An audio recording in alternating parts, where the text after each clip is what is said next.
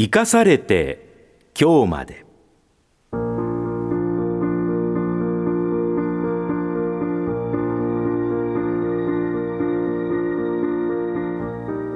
この時間は今年8月に亡くなった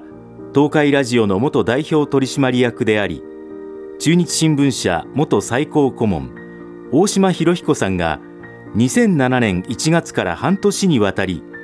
中日新聞夕刊の紙つぶて。東京新聞夕刊の放射線としてご本人が執筆したコラムをご紹介します。今回は2007年1月6日掲載のコラム。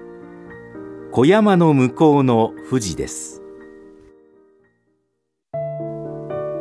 新幹線で往復することが多くなった近年はすっかり沿線風景に見慣れてしまいましたがそれでも富士川を渡って富士山を目の前にするときはつい車窓に目が行きます。暖冬の昨年は雪のない富士山を心配そうに眺めたものでした。気象条件が良いと豊橋の手前から東京に着くまで富士山はいろいろなところで顔を見せ乗客を楽しませてくれます。並行する東海道線の用宗駅から安倍川駅までの間は海側の窓越しに富士山が駿河湾と一緒に見える景勝地です。ところが新幹線の新富士三島間最も富士山の近くまで来ると目前に足高山という古い火山の裾野が迫り富士山が見えなくなってしまいます。この景色を見るたびに長年手がけた新聞の情報を伝える役割を思い出します。新聞は多くの人に情報を伝える仕事ですがその時に人の関心度に応じて一面から地方版の単身までランクをつけて報道します。したがってどこからも見える富士山のようなニュースが一面トップ。小山は地域の単身になります。